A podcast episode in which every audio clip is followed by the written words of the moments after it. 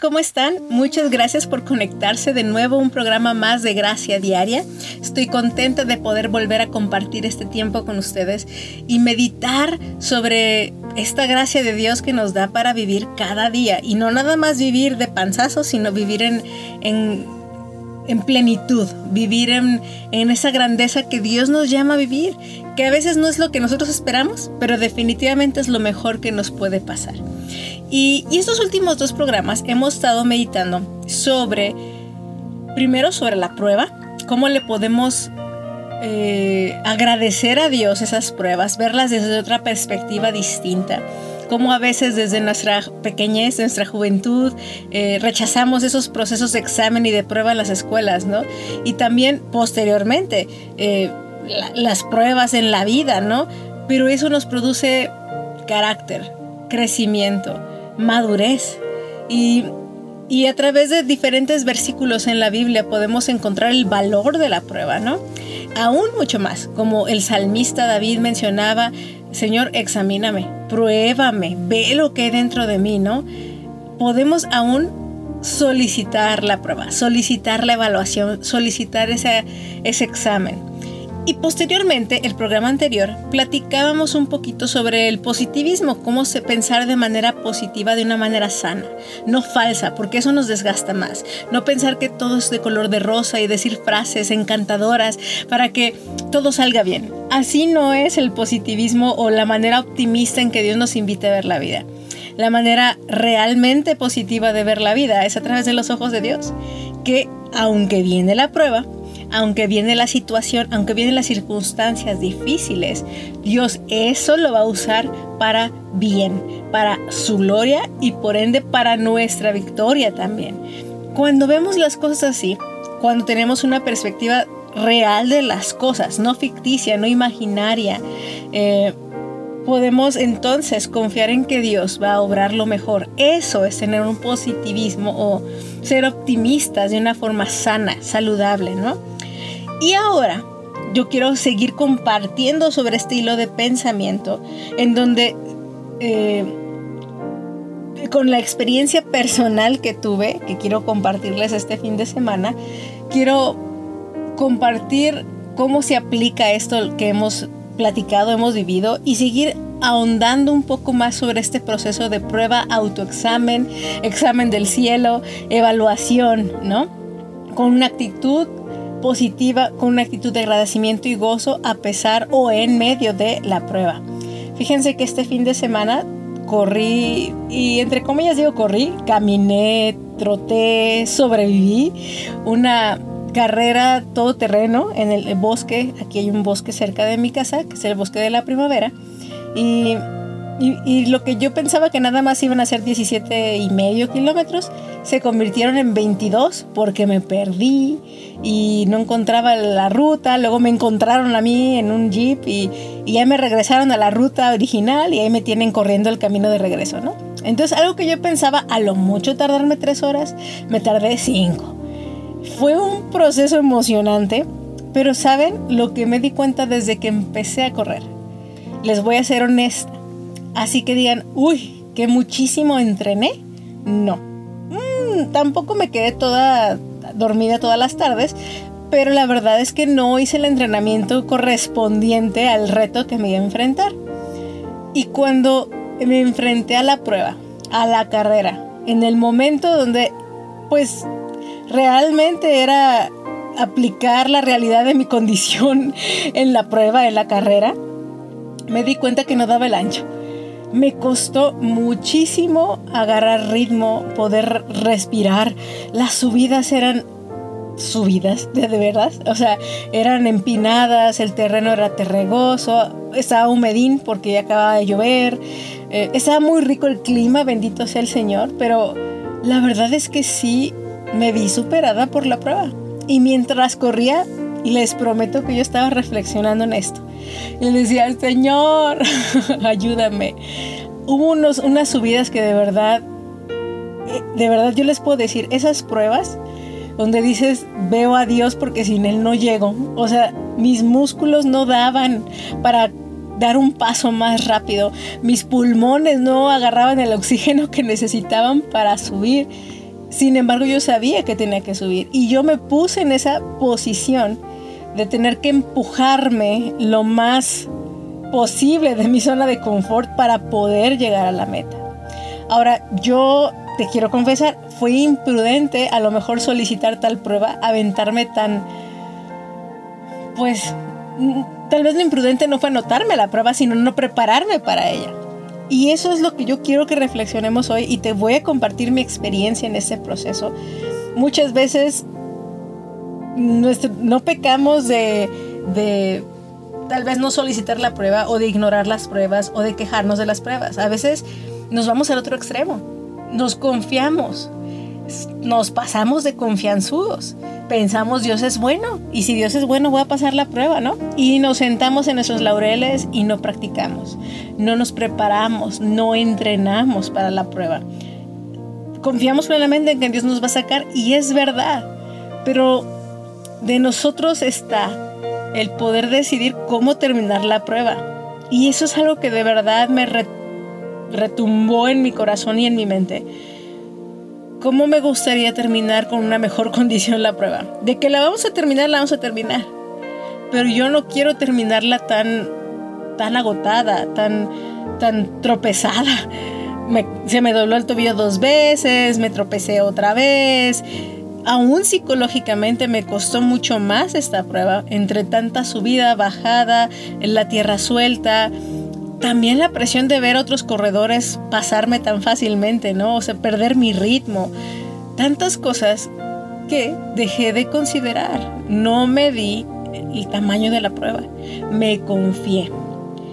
Muchas veces tenemos esta postura de confiar en nuestras propias fuerzas, en pensar que ya tenemos lo suficiente, que ya conocemos lo suficiente, que ya, si ya pasa el anterior, esta va a ser pastel comido. O sea, va a ser muy, muy fácil, ¿no? Pan comido, la frase. Y la verdad es que no es así. Cada prueba tiene su propio reto, algunas serán más fáciles. Yo entrené en la semana corriendo en la calle y, me doy cuenta evidentemente, en teoría uno debería de saberlo, que correr en la calle es mucho más, bueno, es distinto que correr en todo terreno, en un lugar boscoso, con, con semejantes subidas y bajadas. Y, y, aunque en papel y en teoría suena claro, en la aplicación créanme que se siente todavía más claro. Y a veces no nos cae en el 20 de las verdades hasta que lo experimentamos. No me arrepiento de haberme inscrito, no me arrepiento de haber corrido, no me arrepiento a veces, bueno, creo que ni de haberme perdido. Lo que más bien valoro en esta prueba es haberme visto rebasada. Y con eso reafirmo lo que les dije hace un par de programas. Les comentaba, benditas las pruebas. Gloria a Dios por las evaluaciones, porque te das cuenta, nos damos cuenta de las deficiencias que realmente tenemos. Bendito el momento en que me di cuenta que me estaba confiando y que no puedo seguir durmiendo en mis laureles pidiendo más cuando no estoy lista para recibir más. Cuando es evidente a través de la prueba que no doy el ancho. Y yo quiero invitarte hoy. Yo sé, a lo mejor has estado pasando por pruebas, has estado luchando con ver la perspectiva distinta de las cosas. A lo mejor te sientes como yo me sentí en las subidas de no llego. O sea, si no es por la gracia de Dios, no llego. A lo mejor estás en ese momento de la carrera, como yo comprenderé, que ya no me queda más que llorar, soltar las lagrimitas y decir, Dios, pues adelante, porque yo ni modo de quedarme aquí, tengo que llegar a la meta. Yo te digo hoy, vas a llegar a la meta, llegaremos a la meta. Agradezcamos esos procesos que nos muestran cuán cuánta es nuestra necesidad aún de Dios, cuánto más necesitamos crecer. Y, y tomemos el reto de no quedarnos en donde estamos. Tomemos el reto de superarnos por Él, para Él, a través de Él, por su gracia. De verdad, Dios, muchísimas gracias.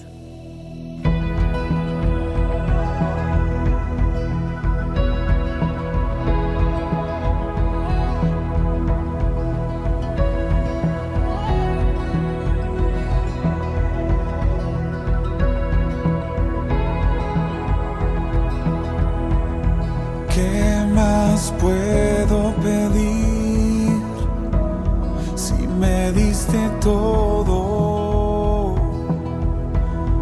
¿Qué más puedo tener si en ti tengo todo? No hay nada que me llene más que tu dulce presencia me satisface más. Mi todo eres tú. Quiero darte mil gracias por quien eres Dios y tu eterno amor. Quiero darte mil gracias todo todo vuelve a ti, Jesús.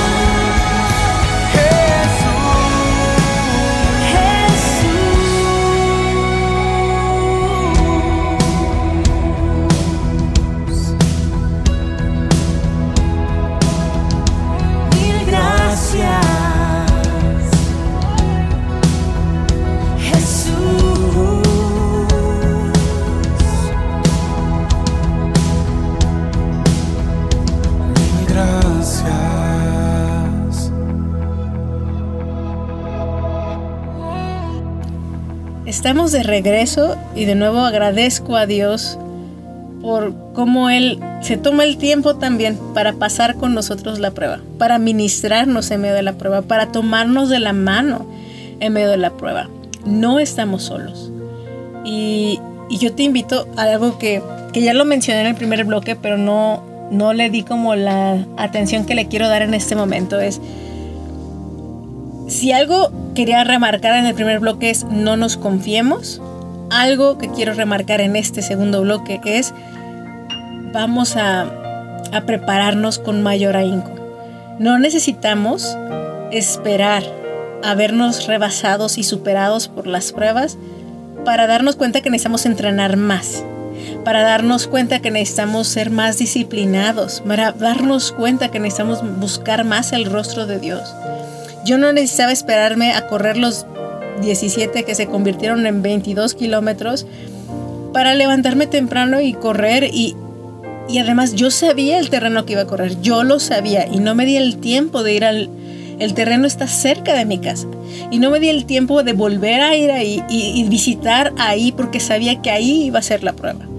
Yo te pregunto, ¿cuántas veces ya sabes por dónde va a ir la prueba? ¿Cuál va a ser la necesidad? Es más, Dios nos lo, nos lo avisa, nos, nos, nos manda un telegrama diciéndonos, mostrándonos, confirmándonos, sabes que por aquí va a ser, ya lo vemos, como en el cielo nublado que ya sabemos que va a llover, ya sabemos que va a llover. Y en vez de prepararnos con paraguas y con botas y saber que no vamos a evitar la prueba, y, con mayor razón hay que prepararnos y más si la prueba además en mi caso y como te decía con David la solicitamos porque queremos crecer pero al mismo tiempo no nos preparamos para crecer. Créeme podemos salir más lastimados que de lo que podríamos ser bendecidos por no prepararnos, por no estar conscientes que esa parte del ingrediente de la prueba sí está en nuestra parte, sí es nuestra decisión, el, el saber, el apartar el tiempo de estas disciplinas físicas, mentales y espirituales para afrontar lo que ya sabemos que la vida nos va a traer. Entonces, no nos confiamos y por lo tanto, si no nos confiamos, vamos a poder implementar en nuestra vida rutinas que nos van a dejar listos para la prueba. Ayer veía una película con la familia y veía a una de esas chicas, ¿no? Como agentes secretos, superhéroes, súper fuertes. Y veo cómo son capaces de, cuando se están cayendo y solo se agarran de una mano o con sus manos de, de un tubo y están a punto de caerse al abismo, cómo hacen fuerza para levantar su propio cuerpo. Y yo les decía, uy, si mi vida dependiera de la fuerza de mis brazos, ya me hubiera muerto muchas veces, ya me hubiera caído muchas veces. Yo no sobreviviría a una hazaña como esas. Y, tal vez dirías, no, pues está bien, no enfrentamos esos, esos eventos tan heroicos o tan peligrosos como en este tipo de trabajos, por lo tanto, ¿para qué hago ejercicio de mis brazos, no? Sin embargo, si yo fuera policía, si yo fuera detective, si yo trabajara en un ambiente donde mi vida dependiera de mi desempeño físico para huir, para correr, creo que me pondría más las pilas para ir al gimnasio, para entrenar. De verdad yo te invito a que seamos conscientes, seamos sabios, seamos, nos avivemos, de tal forma que, que nos demos cuenta nosotros tenemos una capacidad dada por Dios para prepararnos para la prueba. Y lo que ya sale de nuestra preparación es donde Dios nos cubre. Él nos echa la mano en esas partes donde ya sale totalmente de nuestro control, donde ya no podemos. Pero la verdad es que muchas veces le dejamos a Dios todo el trabajo que Él nos ha dado a nosotros ya, que Él ya nos ha dado la fortaleza para hacer. Yo quiero tomar como ejemplo al pueblo de Israel. Yo les invito que puedan abrir sus Biblias, puedan leer, tomarse un tiempo para leer el Antiguo Testamento. Muchas veces leemos como cristianos el Nuevo Testamento, que es el nuevo mensaje a través de Jesucristo, pero el Antiguo Testamento es un mensaje eh, constante que sigue anunciando a Jesucristo previo a su venida. Y, y, a través de cada evento vemos el corazón de Dios aún en esas circunstancias. Y, y yo desde Génesis hasta Apocalipsis también. Yo en el total de la Biblia puedo ver el corazón amoroso de Dios, puedo verle la intención salvadora a través de Jesucristo, puedo ver un plan completo de principio a fin. Y tú me dices, ¿qué tiene que ver esto con la prueba? Que Dios muestra cómo Él, él maneja la prueba, cómo Él lidia con estas situaciones, cómo aún Él es probado. Él es probado y su reacción a, nuestro intento de probarlo a Él. ¿eh? Y, y si tú lees los primeros cinco libros de la Biblia, eh, habla mucho sobre la historia de Israel, de su salida del, de Egipto, eh, de Moisés, de los patriarcas, cómo se formó el pueblo de Israel. Pero una de esas historias, y me voy a enfocar en Éxodo, Levítico, Números y Deuteronomio, que son los posteriores libros donde vemos la historia de, Israel un poquito más detallada en su estancia en el desierto después de salir de Egipto y preparándose para entrar a la tierra prometida que Dios les prometió, encontramos un pueblo de Dios que vio constantemente los milagros de Dios a través de, los, de las diez plagas. Creo que todos hemos visto o hemos oído sobre este evento en la historia del pueblo de Israel y de Egipto. Y cómo sucedieron estas diez plagas, ellos vieron manifestarse el poder de Dios cuando se abrió el mar rojo. Y después de ver semejantes milagros, constantemente se quejaban y probaban la fidelidad de Dios. Ahora, Dios también a través de esas circunstancias probaba si ya habían aprendido la lección. y si ustedes leen la historia, Israel muy pocas veces pasaba la prueba, algunas veces sí la pasaba. Eh, era inconstante en su pacto con Dios. Y yo quiero, eh, de hecho en los Salmos podemos leer un poquito de esta historia en forma más poética. Yo quiero que vayamos al Salmo 81 y, y vamos a leer versículo 6 y en adelante. Yo les digo ahí cuando nos detengamos. y dice así, ahora aliviaré tu hombro de su carga, liberaré tus manos de sus pesadas tareas. Le está hablando Dios a Israel en esta parte. Versículo 7. Él dijo, en medio de tu angustia me llamaste y yo te salvé, desde el nubarrón te respondí. Y aquí es donde Dios le habla al pueblo de Israel y le dice, en Meriba puse a prueba tu fe cuando te quejaste por falta de agua. Versículo 8. Escúchame, pueblo mío, mientras te doy serias advertencias. Ay Israel, si tan solo me escucharas, no tendrás ningún Dios extranjero, ni te inclinarás ante ningún Dios extraño.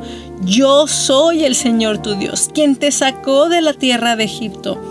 Pruébame, abre bien la boca y verás si no la lleno. Recibirás toda la bendición que necesites. Qué interesante versículo, qué interesante resumen de lo que les comenté del contexto histórico del Antiguo Testamento en los primeros libros de la Biblia. Tenemos un pueblo terco, un pueblo que, que a pesar de haber visto tanto, aún así no escuchaba la voz de Dios y Dios les habla, escúchenme. Yo ahí cuando les faltó agua en Meriba, yo, yo les proveí agua, yo les di lo que necesitaban, yo les probé para ver si ya me creían en ese momento. Y vemos un momento de prueba para el pueblo de Israel, pero en esta parte yo quiero que meditemos que también Dios le dice a Israel, pruébame tú a mí, pruébame si no te lleno la boca y te lleno de bendiciones. Saben, también Dios a veces, también de hecho en Malaquías, posteriormente le habla al pueblo de Israel y dice, pruébame en esto, pruébame, y se refiere al diezmo, apartar esa parte de, de que tenían que apartar para Dios, pruébenme esto y van a ver si yo no les abro las bendiciones de los cielos. Pero miren, vamos a leer en el tercer bloque que hay dos maneras de probar a Dios y hay una manera que Dios mismo nos invita a que hagamos la prueba y también va a haber momentos en que nosotros tentamos. Ya no es prueba, es tentar a Dios. Y es donde también el pueblo de Israel nos enseña qué no hacer. Así que antes de, llegar a eso, vamos a cantar. Vamos a, bueno, yo no voy a cantar, vamos a escuchar la canción, una alabanza a Dios, en la cual reconocemos su poder, reconocemos quién es Él y, le agradecemos su gracia, su paciencia para con nosotros y que aún Él nos invita a probar cuán bueno y delicioso es que su presencia en nuestras vidas, su amor sobre nosotros. Alabemos a nuestro Dios.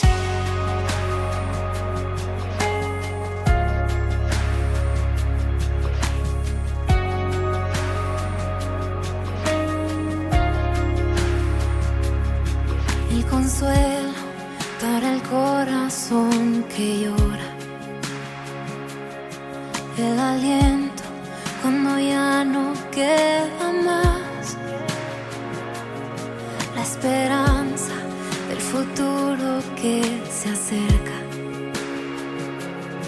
La confianza de que todo pasará. El consuelo para el corazón que llora. El aliento cuando ya no queda más. La esperanza, el futuro que de que todo pasa.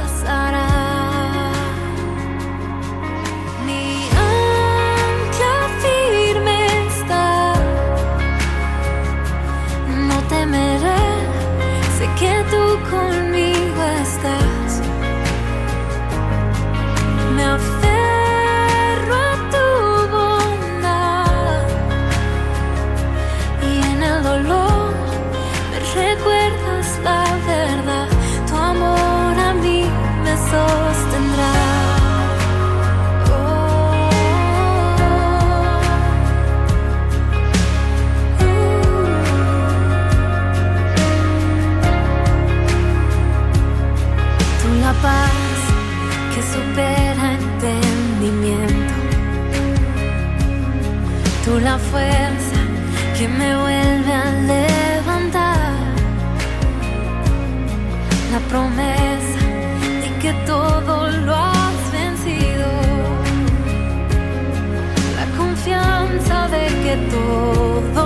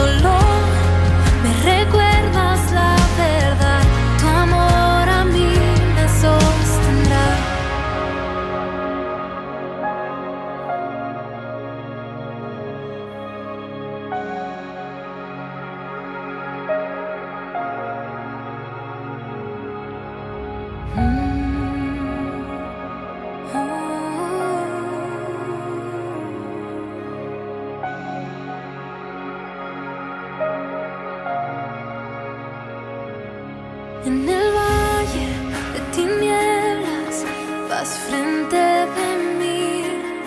voy camino en la tormenta, mirándote a ti.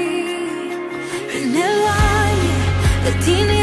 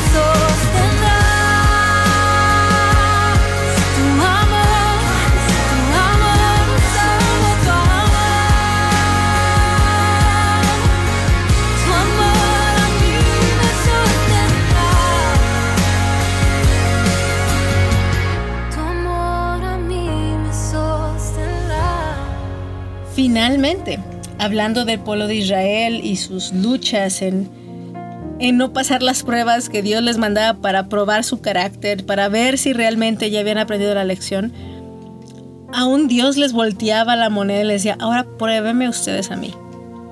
Y vimos dos instancias bíblicas en las cuales, en el Salmo 81 y después en Malaquías, Dios dice, pruébenme. Si ustedes hacen la parte que les corresponde, yo voy a cumplir la parte que me corresponde, que es más que suficiente y sobrepasa nuestro entendimiento, ¿no? Pero saben, el mismo pueblo de Israel, eh, en, en esta actitud de, ay Dios, ¿a poco sí lo vas a hacer? Ya no es como modo de prueba. De hecho, en algunas traducciones dicen tentaron a Dios. No nada más es probaron, tentaron. Ahí mismo en el Salmo 81 que estábamos leyendo, donde les dijo, les dice Dios, pruébame, abre bien la boca y verás si no la lleno. Recibirás toda la bendición que necesites. En el versículo 11 dice, pero no, mi pueblo no quiere oír. Israel no me quiere a su lado. Chale, o sea, qué qué grueso que Israel haya decidido eso. Y, y, precisamente en ese proceso de que Dios les, uno siente o uno puede decir, ah, Dios tan malo que los castigaba, ¿no? Que, les, que hacía tal o tales procesos, pero no. En el versículo 12 dice, entonces los entregué a su ceguera y necedad, a que vivieran como mejor les pareciera. Ese entregarlos a su necedad es parte de la gracia de Dios, es parte posterior a la prueba para que bueno, nos demos cuenta que necesitamos más tiempo para aprender, para madurar. Es, es la capacitación para pasar la prueba posterior.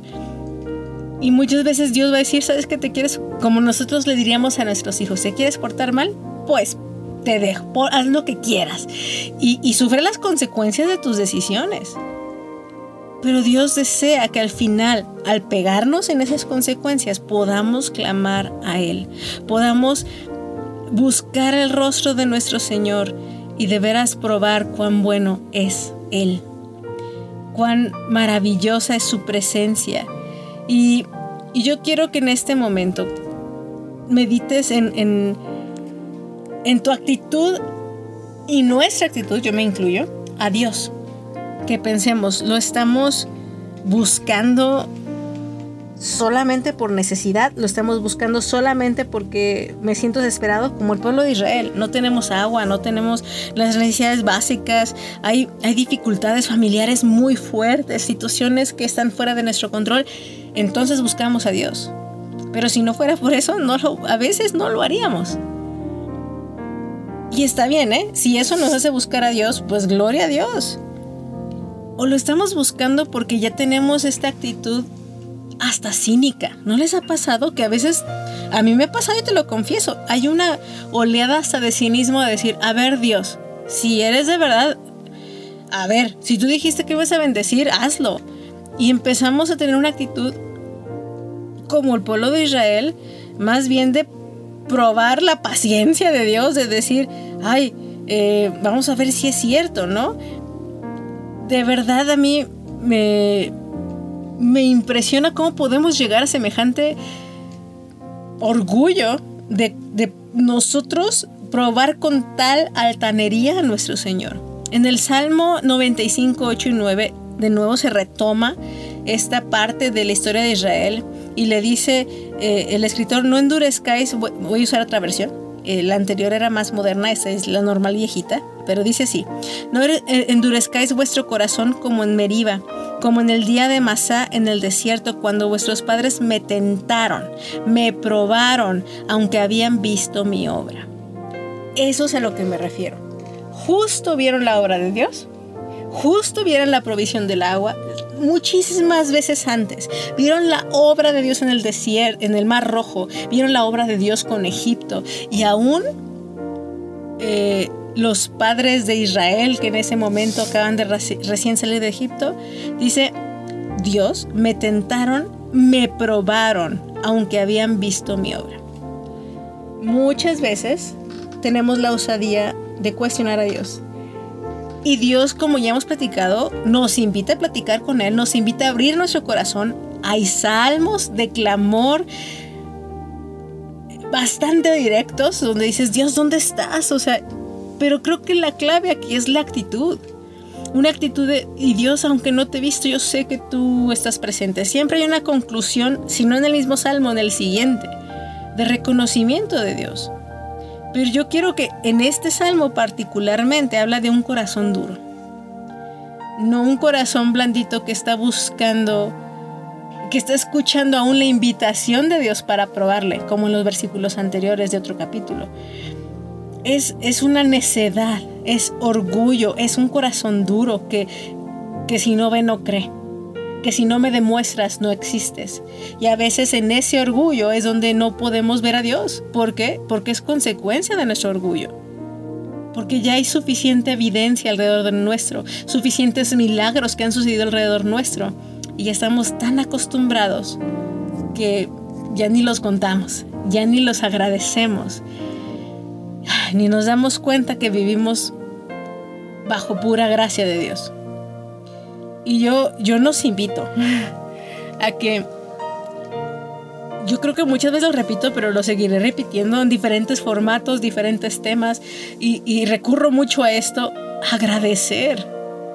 Agradecer la prueba, agradecer el proceso, agradecer la salida que se le ocurra a Dios que sea, agradecer eh, que él, lo que Él ya ha hecho, lo que está haciendo, aunque no lo veamos, y lo que hará agradecer plenamente la oportunidad de platicar y desahogarnos con Él. Agradecer las personas alrededor nuestro que son testigos y que también son parte del proceso y nos pueden ayudar o nos pueden retar aún más. Pero sobre todo agradecer a Dios que junto con la prueba da la salida.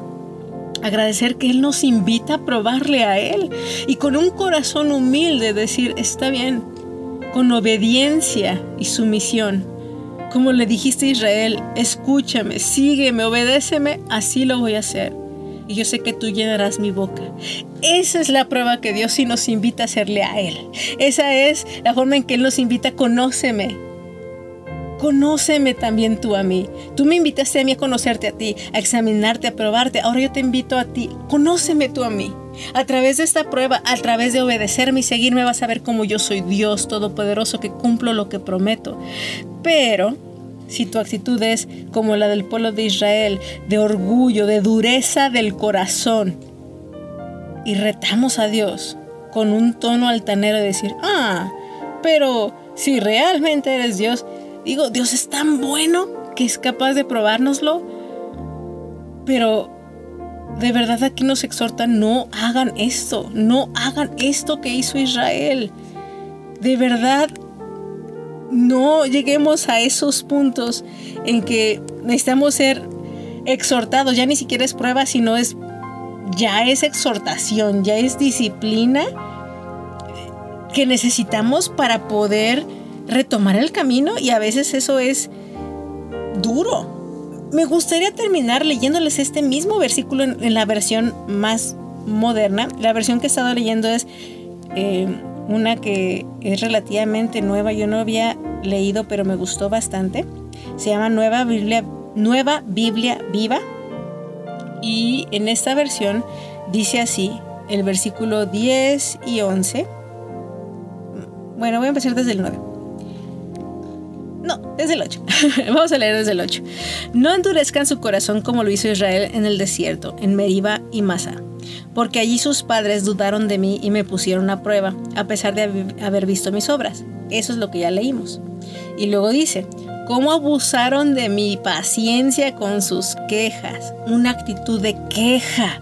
¡Wow! No tengamos esa actitud de queja, de verdad. 40 años, versículo 10, estuve enojado con ellos y dije, son un pueblo cuyo corazón está muy lejos de mí. No quieren hacer lo que les digo. Así que en mi enojo hice un juramento, jamás entrarán a mi reposo. De nuevo, hablamos de un Dios que nos ama, un Dios que es lento para la ira y grande misericordia, pero también, también es justo y también hay un límite. Y Él, como buen Dios, respeta ese límite. Y, aquí hubo consecuencias de un corazón duro y de queja. Aún en medio de la prueba, que tengamos un corazón lleno de gratitud y alabanza. Muchas gracias por conectarte el día de hoy. Gracias por compartir este tiempo conmigo una vez más. Y pues yo oro por ti para que venzas con victoria la prueba. Si te das cuenta que como yo, que nos falta, hay que ponernos a disciplina y tengamos una actitud no de queja, no de dureza. Aún probemos cuán bueno es nuestro Dios, pero porque Él nos invita, no porque nosotros estemos con orgullo cuestionándole a Él. Te mando un abrazo y muchísimas bendiciones.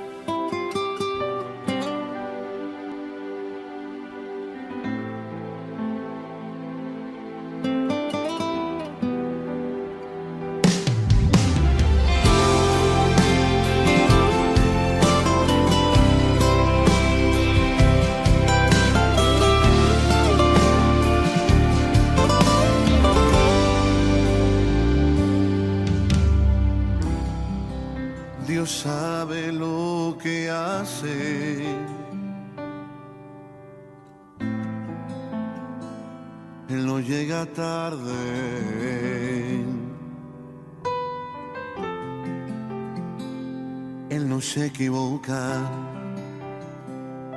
Él está en control.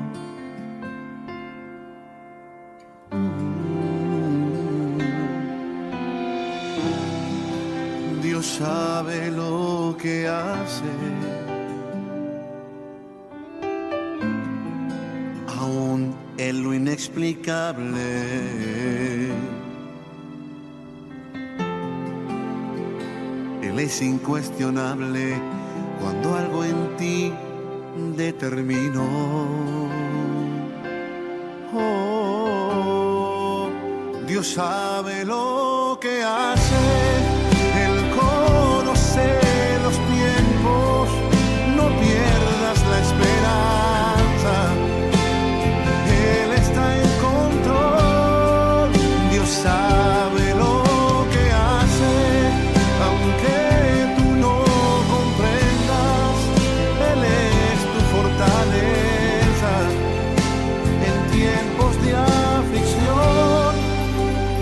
Sabe